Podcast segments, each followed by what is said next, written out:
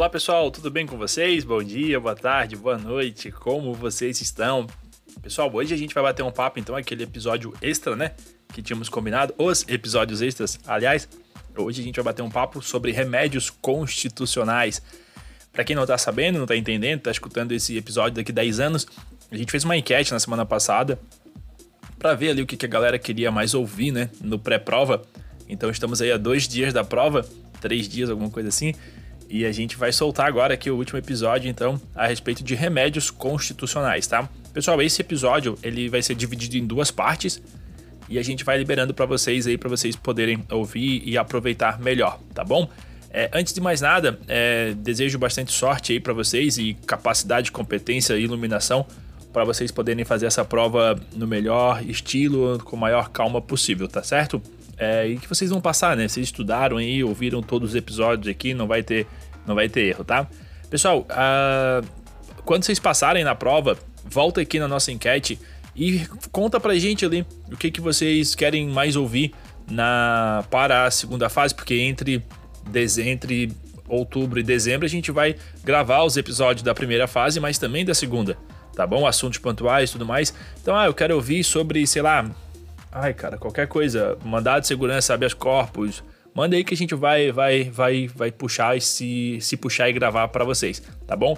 Não deixa, pessoal, depois que vocês passarem aí também na segunda fase, na primeira fase, é, a gente vai lançar aqui os cursos, né, pra gente poder pra ajudar você a turbinar o seu material. Procura nos links, procura no Instagram que a gente vai divulgar esses cursos baratíssimos, tá, pessoal? Vocês não vão gastar nem 50 reais com mais de 5, 6 horas de conteúdo. Isso aí é quase dado, né? É só paga o custo da produção praticamente, tá joia?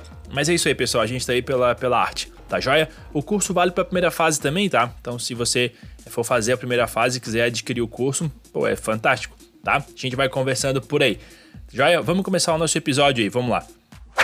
É, o primeiro remédio constitucional que a gente vai trocar uma ideia é sobre habeas corpus, tá? Artigo 5 inciso, esse inciso é longo, né? 68. É isso aí. 68, tá? O inciso 68 do artigo 5 ele afirma que conceder-se-á habeas corpus sempre que alguém sofrer ou se achar ameaçado de sofrer violência ou coação em sua liberdade de locomoção por ilegalidade ou abuso de poder, tá? O autor do habeas corpus, do habeas corpus, pessoal, ele recebe o nome de impetrante, tá? O indivíduo em favor do qual se impetra, que é o paciente, podendo ser o próprio impetrante e a autoridade que pratica a ilegalidade ou abuso de poder é a autoridade coatora ou impetrado, tá? O impetrante, portanto, poderá ser qualquer pessoa física, nacional ou estrangeira, em sua própria defesa, em favor de terceiro, podendo ser o Ministério Público ou mesmo pessoa jurídica. Tá? Uh, pode ser formulada sem advogado, não tendo de obedecer a qualquer formalidade processual ou instrumental, uh, sendo por força do artigo é, 50, 70, 70. Mentira, pessoal, 77, tá? Tô brincando. 77, ela é gratuita, beleza? Então, habeas corpus é. Tu já ouviu do teu professor na faculdade, né? Que pode ser feito até num guardanapo. É gratuita, tá bom? O órgão competente para apreciar o habeas corpus será determinado de acordo com a autoridade coatora sendo que a Constituição prevê algumas situações atribuindo previamente a competência a tribunais em razão do paciente, tá? Aí lá no artigo 102, inciso 1, a linha D, tem que a competência originária do STF para processar e julgar habeas corpus quando o paciente for qualquer das pessoas referidas nas alíneas anteriores. E quem são essas pessoas? Então, competência do STF, tá? Uh, é o seguinte: presidente da República, vice-presidente da República, membros do Congresso Nacional, ministros do STF e o Procurador-Geral da República, ministros de Estado, comandantes da Marinha, Exército e Aeronáutica, membros dos tribunais do TCU e chefes de missão diplomática de caráter permanente. Boa?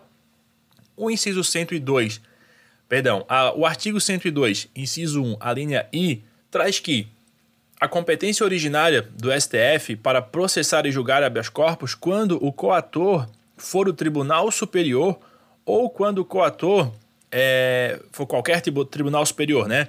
Ou quando o coator for o paciente, o, o, ou o paciente for autoridade ou funcionário cujos atos estejam sujeitos diretamente à jurisdição do STF, ou se trate de crime sujeito à mesma jurisdição em uma única instância, que é o STF. Isso é o artigo 102, inciso 1, a linha I.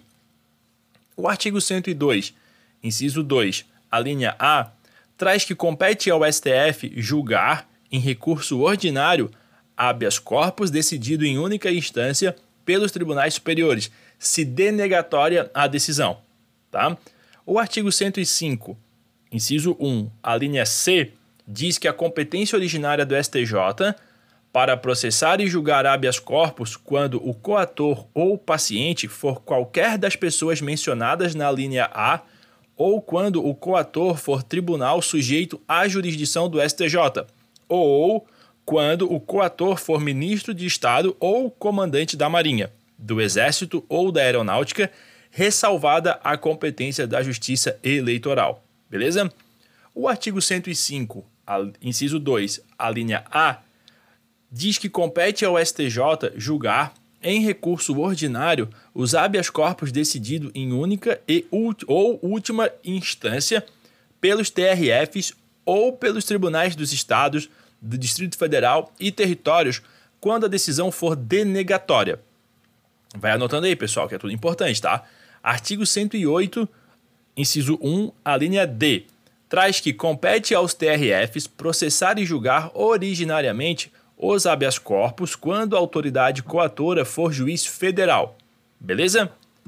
O artigo 108, inciso 2, diz que compete aos TRFs julgar, em grau de recurso, as causas decididas pelos juízes federais e pelos juízes estaduais no exercício da competência federal da vara de sua jurisdição, da área, da área, perdão, da área de sua jurisdição, tá?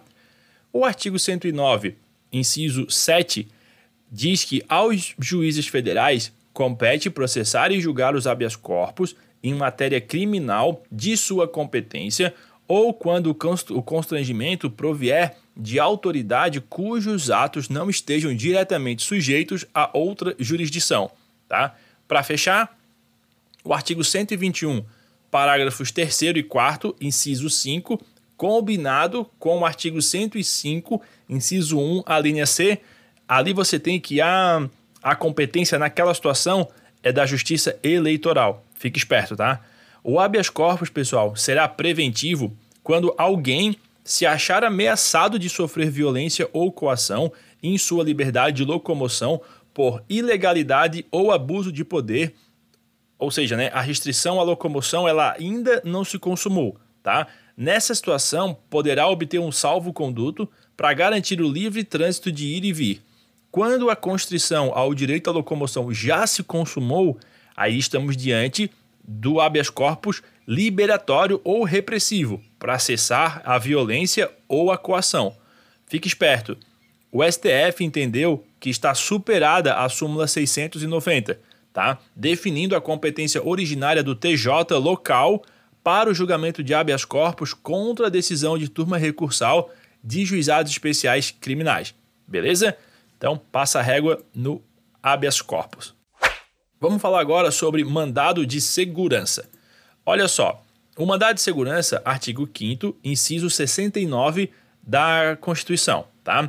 O artigo 69, do, o inciso 69 do, do artigo 5 da Constituição define que conceder-se-á mandado de segurança para proteger direito líquido e certo, não amparado por habeas corpus ou habeas data, quando o responsável pela ilegalidade ou abuso de poder for autoridade pública ou agente de pessoa jurídica no exercício de atribuições do poder público, ou seja, busca-se a invalidação de atos de autoridade ou a supressão dos efeitos da omissão administrativa geradores de lesão a direito líquido e certo por ilegalidade ou abuso de poder. O direito líquido e certo é aquele que pode ser demonstrado de plano mediante prova pré-constituída, sem a necessidade de dilação probatória no mandado de segurança, tá? Não tem dilação probatória no mandado. O cabimento do mandado de segurança dá-se quando perpetrada a ilegalidade ou abuso de poder por autoridade pública ou agente de pessoa jurídica no exercício de atribuições do poder público. O legitimado ativo, que é o sujeito ativo, impetrante é o detentor de direito líquido e certo não amparado por habeas corpus ou habeas data. Assim, dentro do rol detentor de direito líquido e certo estão inclusos, anota aí. Primeiro, pessoas físicas, tá? Brasileiras ou não, residentes ou não, domiciliadas ou não, tá? Tanto faz. E pessoas jurídicas, tá?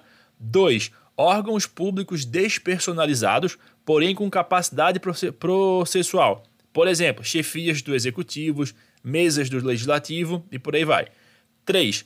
Universalidades de bens e direitos. O que, que, é isso? Espólio, massa, massa falida, condomínio. Tá? 4. Agentes políticos, governadores e parlamentares. 5. Ministério Público e etc. Tá? Tem outros? Tem, mas esses são os que mais aparecem na prova. Boa? Já no que se refere ao sujeito passivo, o artigo 6 parágrafo 3 da Lei 12.016 de 2009, que é a Lei do Mandato de Segurança, define que considera-se autoridade coatora aquela que tenha praticado o ato impugnado ou da qual emane a ordem para sua prática ou seja, o impetrado é a autoridade coautora responsável pela ilegalidade ou abuso de poder, autoridade pública ou agente de pessoa jurídica no exercício das de atribuições aí do poder público. Ainda na Lei do Mandado de Segurança, o artigo 1 parágrafo 2 define que não cabe mandado de segurança contra os atos de gestão comercial praticado pelos administradores de empresa pública, públicas de sociedade de economia mista e de concessionárias de serviço público. A competência para processar e julgar o mandado de segurança dependerá da categoria da autoridade coatora e a sua sede funcional. O mandado de segurança ele pode ser repressivo de ilegalidade ou abuso de poder já praticados, ou preventivo, no caso, quando estivermos diante de ameaça à violação de direito líquido e certo do impetrante. Muitas vezes, é, Para evitar o perecimento do objeto, o impetrante poderá solicitar concessão de liminar. Tá? O prazo para impetração do mandado de segurança, de acordo com o artigo 23 da lei, é de 120 dias contados da ciência pelo interessado do ato a ser impugnado. Não é da prática do ato, é da ciência. Fica esperto, tá? Então, matamos aí o mandado de segurança. Vamos falar agora, só para ficar emendado aqui o assunto, é, mandado de segurança coletivo. O artigo 5 parágrafo inciso 70 diz que a, traz lá né, o mandado de segurança coletivo. E a grande diferença entre o mandado de segurança individual e o coletivo, sendo esse último, o coletivo criado pela Constituição, reside em seu objeto e na legitimação ativa. Os demais aspectos, eles vão seguir as regras do mandado de segurança individual, tá? Então, com o mandado de segurança coletivo, busca-se a proteção de direito líquido e certo, não amparado por habeas corpus ou por habeas data, que seria o campo, é um campo residual, né? Contra atos ou omissões ilegais ou com abuso de poder de autoridade, buscando a preservação, que seria o mandado preventivo, ou a reparação, mandado repressivo, de interesses transindividuais, sejam individuais homogêneos ou coletivos. Beleza? O artigo 21, parágrafo único da Lei 12.016 define que direitos individuais homogêneos são, assim entendidos, para efeitos desta lei, os decorrentes de origem comum ou da atividade ou situação específica da totalidade ou de parte dos associados ou membros do impetrante. E os direitos coletivos, assim entendidos, para efeito desta lei, os transindividuais, de natureza indivisível de que seja titular grupo ou categoria de pessoas ligadas entre si ou com a parte contrária por uma relação jurídica básica, beleza? Então pode ser impetrado por, olha só, partido político com representação no Congresso Nacional na defesa de seus interesses legítimos relativos a seus integrantes ou a finalidade partidária e pode ser impetrado por organização sindical, entidade de classe ou associação desde que estejam legalmente constituídas e em funcionamento há pelo menos um ano, em defesa dos interesses de seus membros ou associados. O requisito de estarem em funcionamento há pelo menos um ano é exclusivo das associações, tá? Não sendo exigida para os partidos políticos, organizações sindicais e entidades de classe, beleza? Então, pessoal, vamos encerrar esse bate-papo aqui, porque senão vai ficar muito longo o episódio é, e a gente quer que você escute isso rápido também tá? É, na sequência, a gente vai voltar com outro episódio, dando continuidade nos remédios constitucionais. Por hora, bons estudos e vamos conversando. Até logo, tchau, tchau.